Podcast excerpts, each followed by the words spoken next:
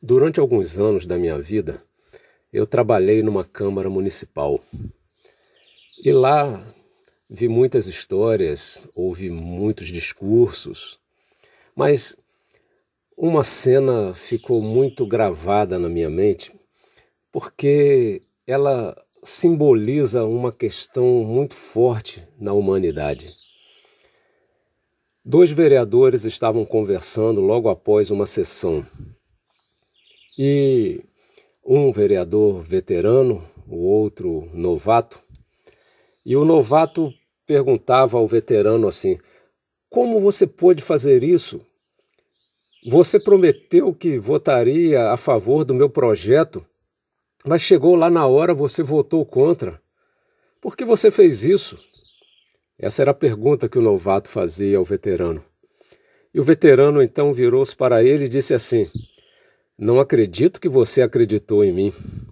Como você foi ingênuo a tal ponto de acreditar em mim? Não é assim que a coisa funciona. Você é muito ingênuo mesmo. E começou a rir. Essa questão faz justamente levantar a ideia oposta do que a verdade como emuná quer dizer. Emuná é a palavra hebraica que significa verdade, da qual nós falaremos nesta análise de hoje.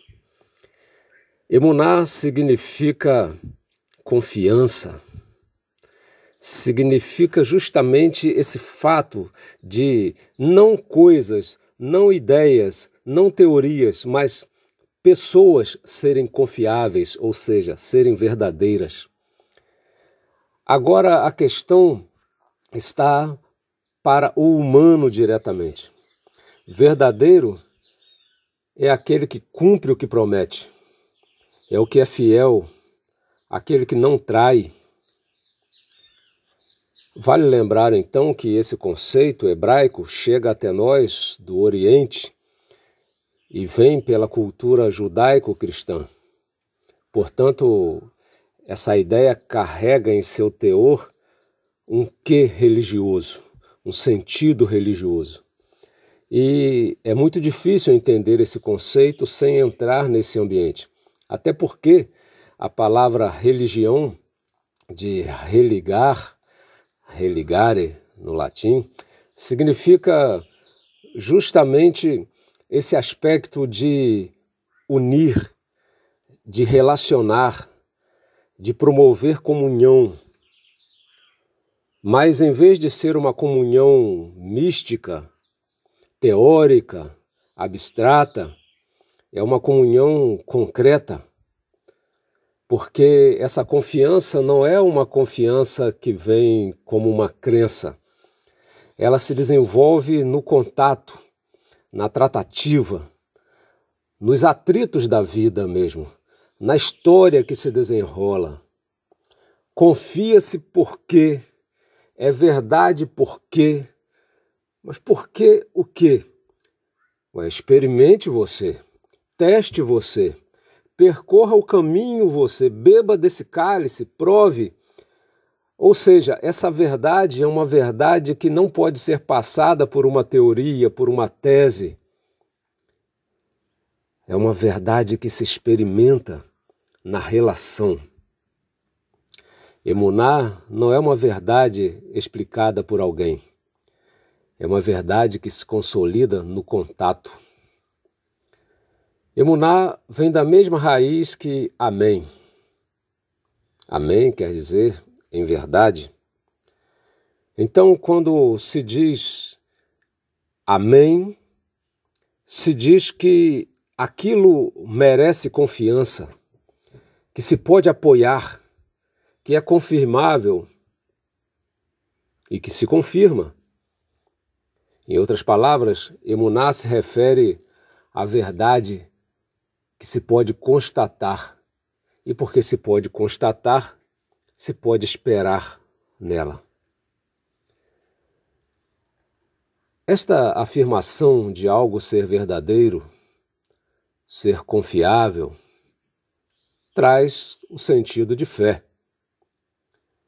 Porque fé é confiar naquilo que se é confiável. É uma confiança que só é possível quando aquele em quem se confia se mostra digno dela. Não é uma aposta. A fé, nesse sentido que advém de emunar, não é uma aposta, é uma resposta. É uma consequência da experiência. É uma constatação. Os mestres antigos, diferentemente dos professores atuais, carregavam uma responsabilidade um tanto diferente, porque eles não ensinavam apenas por palavras, mas também ensinavam por exemplo. Embora a palavra mestre não venha da mesma raiz da palavra mostrar, mas o mestre era aquele que mostrava por seu comportamento, por sua habilidade, por sua sabedoria e prática da vida, aquilo que ele ensinava por palavras. Eis aí uma razão para entender o porquê a ética era tão importante, era tão fundamental na relação mestre e discípulo. O mestre precisava justificar essa relação entre palavra e ação, dando a razão do que fazia e fazendo o que explicava. Enquanto o sentido original da palavra professor vem de professar, declarar publicamente um conhecimento. Então, no caso do professor, a sua vida particular pode estar desvinculada daquilo que ele professa daquilo que ele reconhece como sendo verdade. Então, essa questão entre saber e ser, entre dizer e fazer, é justamente a questão que está no âmago do conceito de emunar. Por exemplo, o filósofo Kierkegaard, ele diz que Pilatos sabia o que ele deveria fazer.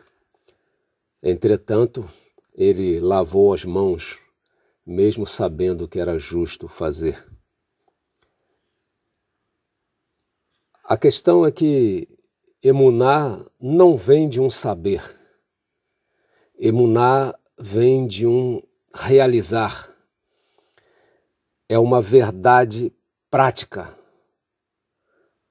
uma verdade real. Não há uma síntese possível, diz Kierkegaard, entre a subjetividade e aquilo que é cultural, aquilo que é simplesmente racional. A verdade, como emunar, é uma verdade que se realiza no sujeito, portanto, ela é subjetiva, embora não seja subjetivista. Não é uma questão de opinião, é uma questão de realização na pessoa. Então, nessa comparação entre o professor e o mestre, poderíamos dizer que o professor estaria mais ligado à verdade como veritas, enquanto o mestre à verdade como emunar. Curiosamente, não é por acaso que o termo saber e o termo sabor vêm de uma mesma raiz etimológica. Aquele que sabe é aquele que sente o sabor, aquele que experimenta. É uma verdade que se conhece na relação. O sábio fala do que sabe. E como sabe? Ah, pelos caminhos que ele percorreu, pelas circunstâncias que passou, pela vivência. Por isso se diz corretamente que nós não podemos desperdiçar a sabedoria dos mais velhos, porque nada substitui a experiência. aquele que já passou por abandono, já passou por fome, já passou por muitos lugares, já passou por abundância, já teve filhos, netos, bisnetos, tataranetos, ou passou anos solitário, vivenciou vários momentos políticos e econômicos, sabe o que é ter fartura, sabe o que é ter privação, sabe o que é perder, sabe o que é ganhar. Esse sabe, é sábio nesse sentido. Quem sabe, por exemplo, o que é sofrer? Dentro desse tema me veio à mente a história de um casal que eu posso dizer que passou por um sofrimento extremo. Um sofrimento extremo de toda a família, mas como pai, como mãe, esse casal posso dizer que soube o que era sofrer. Eles perderam sucessivamente os três filhos caçulas. Não há dúvida de que esses experimentaram o sofrimento verdadeiro. Hoje em dia, existe uma ênfase muito grande para que os textos científicos sejam colocados sempre na terceira pessoa. Isso é compreensível quando nós falamos de veritas, as palavras, quando se quer afastar o autor da ideia.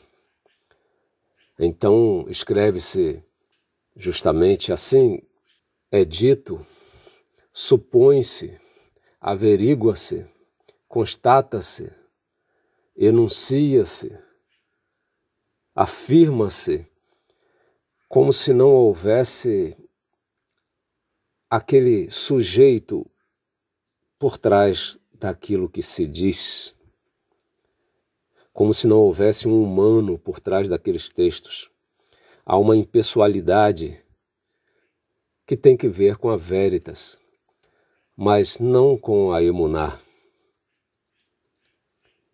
A emuná se dá justamente nessa identificação do sujeito como assumindo um papel, assumindo uma postura, a sua autenticidade, ou seja, ele é o autor daquilo que ele faz, daquilo que ele diz. É a experiência de um sujeito verdadeiro. Vale a pena também olhar a Emuná pela ótica do filósofo Karl Popper.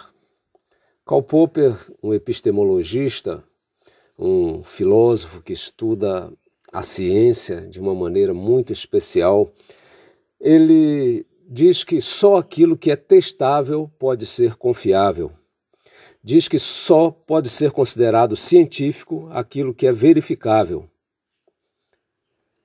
E vai além, ele cria uma teoria que é a teoria da falseabilidade, que diz que muitos erram, e aí ele fala da ciência que muitas vezes erra, quando ela tenta apenas provar aquilo que ela tem a ideia de que é o correto mas que ela deveria tentar buscar provar que a sua teoria é falsa, pois só assim nós saberíamos se ela é resistente a essa experiência, se ela resiste às tentativas de falseação da teoria.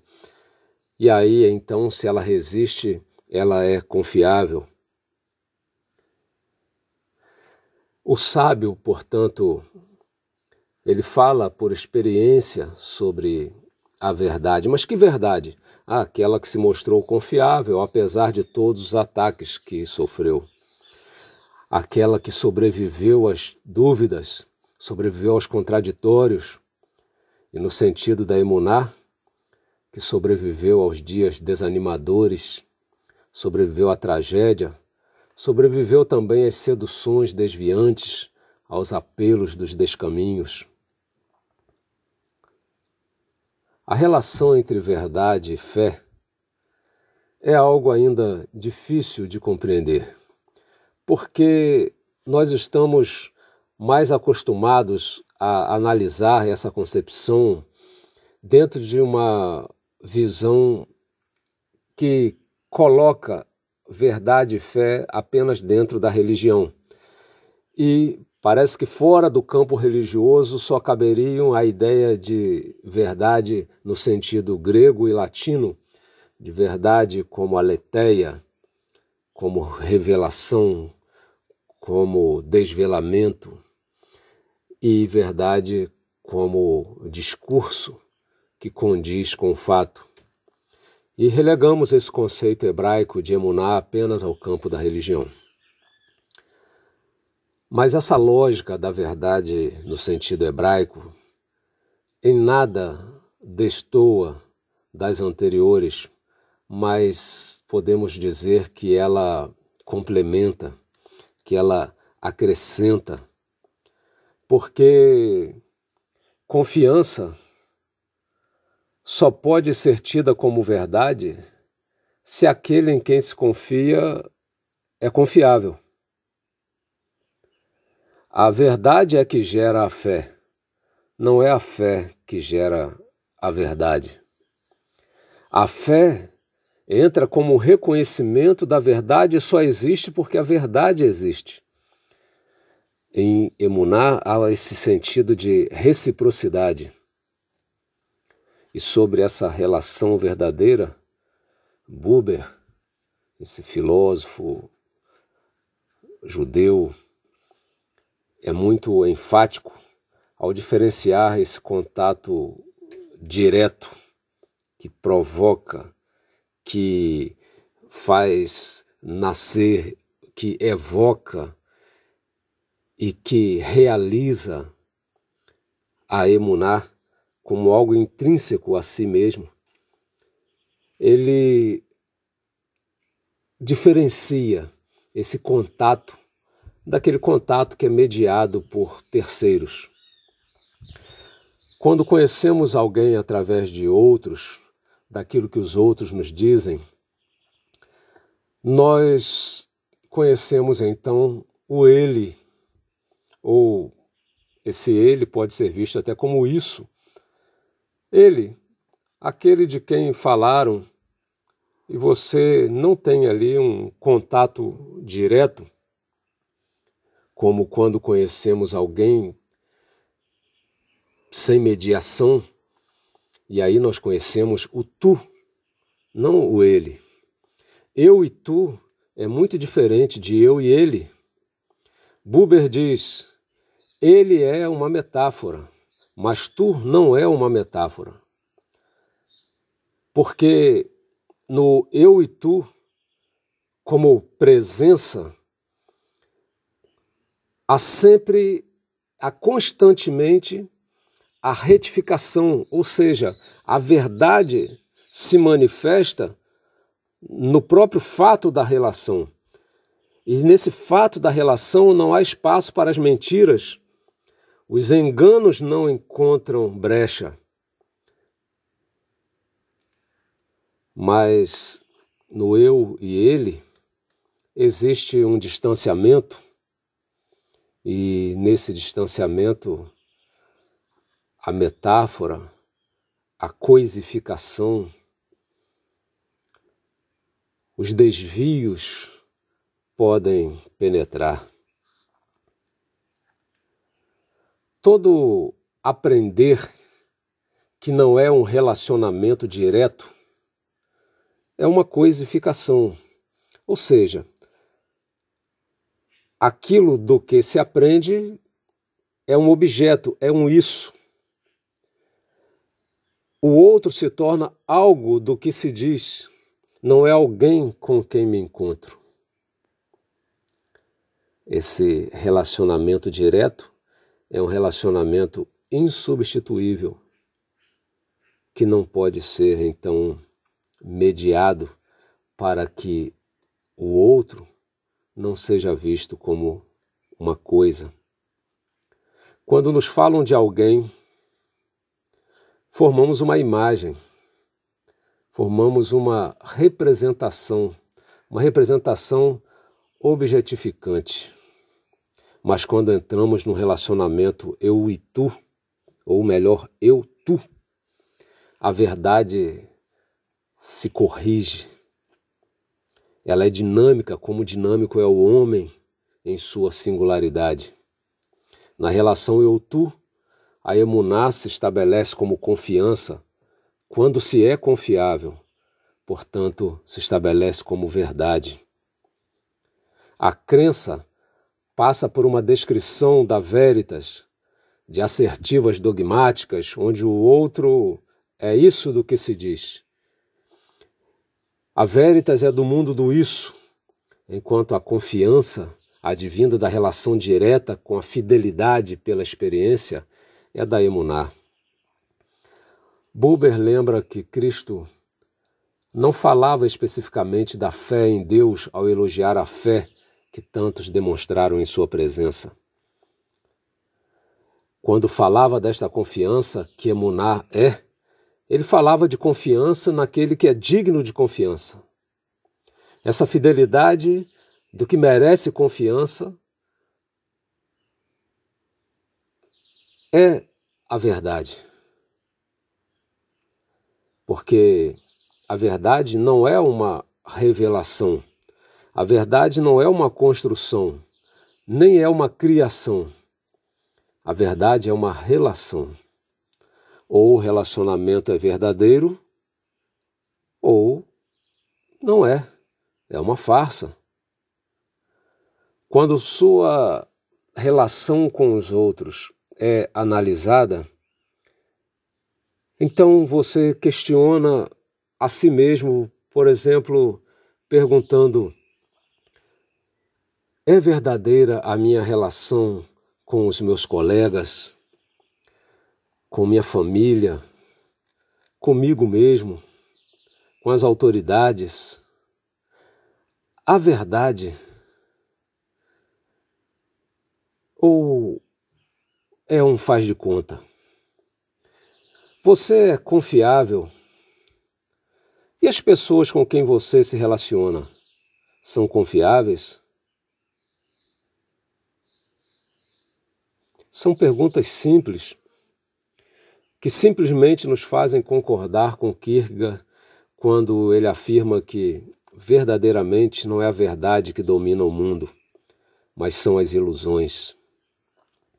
As pessoas exigem verdades das outras, querem que os outros sejam confiáveis, mas ao mesmo tempo dizem que cada um tem sua própria verdade. Elas relativizam e ao mesmo tempo querem um posicionamento estável.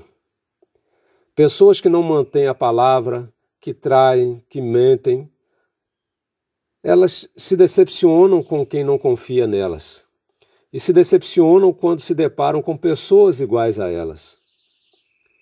Como confiar em alguém que pensa assim? É uma incoerência que tira a possibilidade da emunar. Se não há verdade, é porque não há pessoas verdadeiras.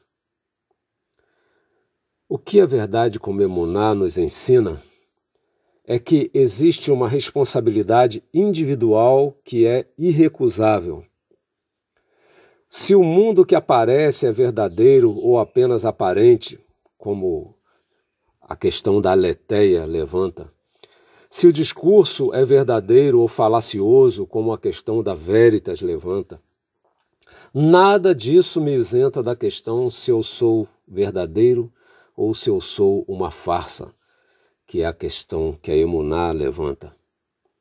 Antes de tudo mais, eu preciso ser digno de confiança por ser verdadeiro. E quem é o verdadeiro? Por acaso é aquele que mente, mas avisa que é mentiroso? É aquele que é injusto e assume que é? Não. Confiável não é o vigarista confesso, não é o fofoqueiro assumido, não é o bandido declarado, não é o traidor revelado. Verdadeiro é o justo, é o que ama, é o que é fiel, é o que tem honra.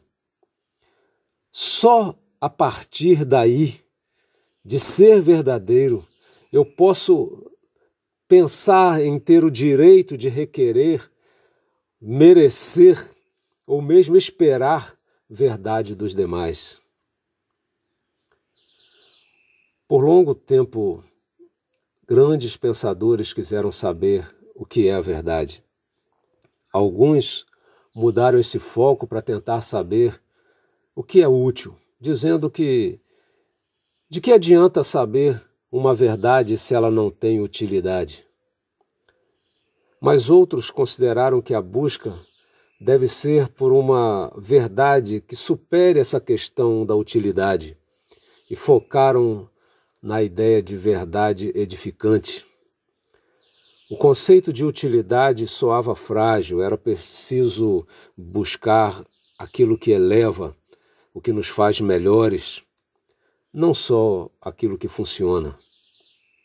O conceito de utilidade foi elevado a outro patamar, o patamar da edificação.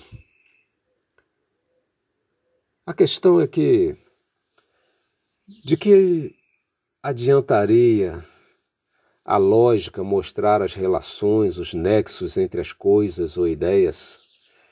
De que adiantam os inventos e as descobertas científicas se no fim isso não nos torna melhores, se isso não nos torna idôneos, verdadeiros?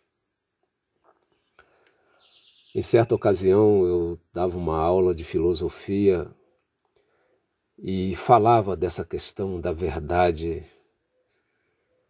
da verdade no sujeito, da verdade nas relações interpessoais. E eu me lembro que no meio da aula, no momento solene do questionamento, uma aluna, uma jovem senhora, ela começou a chorar. E ela chorava e chorava. E depois ela me disse que ela refletiu sobre a questão da verdade na sua vida e descobriu que ela havia vivido uma farsa. Quantos vivem uma ilusão? Talvez a grande realidade desse mundo seja a fantasia, seja o faz de conta, o se passar por. As redes sociais estão aí para expor esses engalfinhamentos dos que arrogam possuir a verdade. Com menos recursos, cada um se pinta como pode e fica muito mais difícil saber diferenciar as manifestações de verdade as aleteias, as palavras que traduzem os fatos, as veritas, daquelas farsas, farsas microfísicas, farsas de indivíduos e de pequenos grupos. Por outro lado, as grandes mídias que já carregaram a estampa de verdade, hoje estão sob júdice coletivo. As pessoas já perceberam que tudo não passa de um grande reflexo de sua própria inautenticidade. Afinal, como um grupo de pessoas tão inautênticos quanto cada um poderia gerar uma entidade confiável, incorruptível, verdadeira? Assim, sob suspeita, talvez enganem cada vez menos com suas abordagens tendenciosas as notícias recortadas, perseguindo a audiência, aquele produto que trocam por moedas, como felinos perseguem a sua presa. E vale quase tudo para sambarcar os incautos. Tentando não perder a sua fatia do bolo, precisam garantir apoio popular. E nesta sina, sutileza e escracho se permutam o quanto parecer conveniente. Há uma guerra suja pela credibilidade. Quanta contradição, quanto antagonismo. Onde está a verdade para que possamos confiar? Quando você encontra a verdade, ela te constrange. E não seria justo duvidar da verdade só porque ela é rara, só porque já nos decepcionamos tanto. Quando essa pergunta se refere a emunar, já não se trata mais de onde encontrar a verdade, mas de quem. Quem é a verdade? A história nos conta de alguém que disse que ele era a verdade. Aquele Jesus que veio de Nazaré, daquele lugar onde as pessoas diziam: pode vir alguma coisa boa de lá. Em determinado momento da sua vida, ele disse: Eu sou a verdade. É estranho porque como alguém pode chegar a tal ponto? C.S. Lewis disse que um homem que fosse somente um homem e dissesse as coisas que Jesus disse, não seria um grande mestre da moral. Seria um lunático, no mesmo grau de alguém que pretendesse ser um ovo cozido.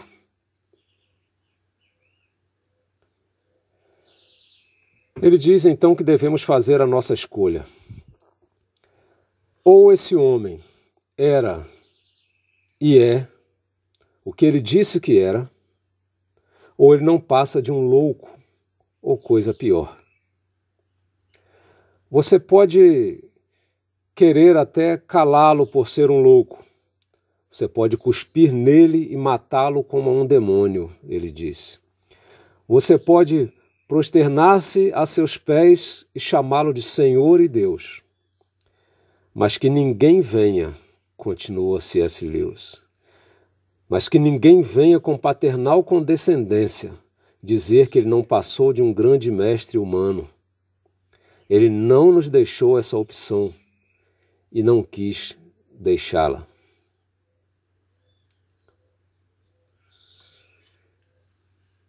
Quem é a verdade. Em quem posso confiar?